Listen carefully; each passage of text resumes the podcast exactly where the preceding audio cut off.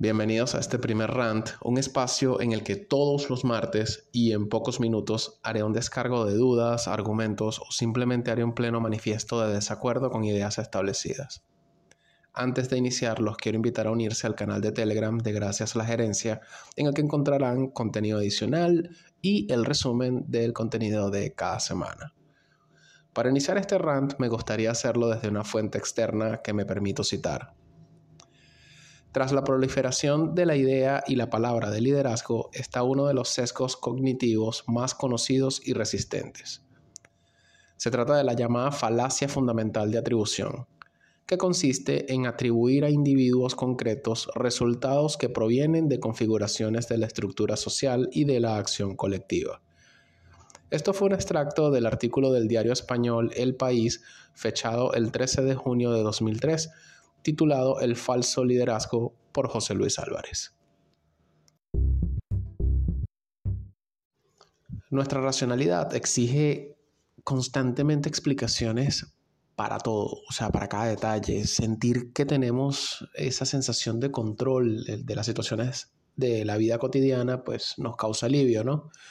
Y la verdad que, by the way, nos cuesta aceptar es que no siempre podemos lograrlo y para compensarlo nos apoyamos en ideas fantásticas o serias, pero no abordadas correctamente, sobre lo que es dirigir un equipo.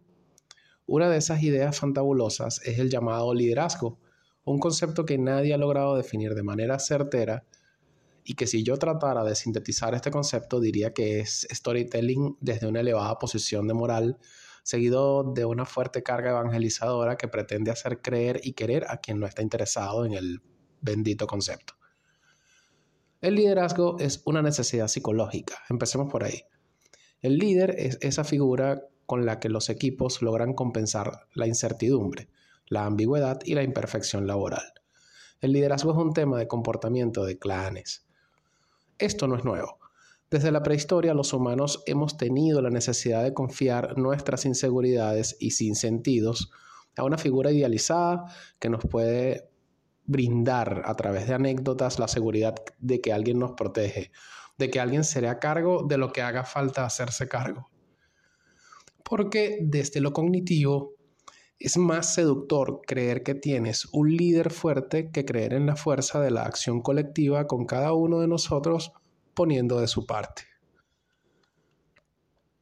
Irónicamente se nos dice que hay un líder en cada uno de nosotros y al mismo tiempo se entroniza a individuos específicos que en la mayoría de los casos su trayectoria se resume en haber pasado por sí, ok, unas buenas varias posiciones, buenas posiciones en buenas empresas y un montón de storytelling alrededor de estas personas y rara vez encuentras en estos fulanos líderes, póngale a líderes unas buenas comillas, alguna acción que realmente valga la pena destacar como para llegar a idealizarlos.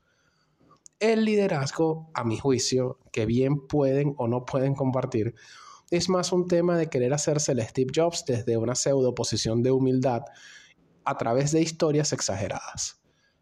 ¿Es una cuestión de pertenecer o no? Pues es mal visto el no creer o apoyar el concepto de liderazgo dentro de la oficina. O sea, eso es así. En 2015, Barry Posner, que es un profesor de liderazgo de la Universidad de Santa Clara en California, escribió un artículo en el que esboza que el liderazgo depende de la perspectiva del seguidor. O sea, a ver, la percepción es la base del concepto de liderazgo, si es que le puedes llamar concepto.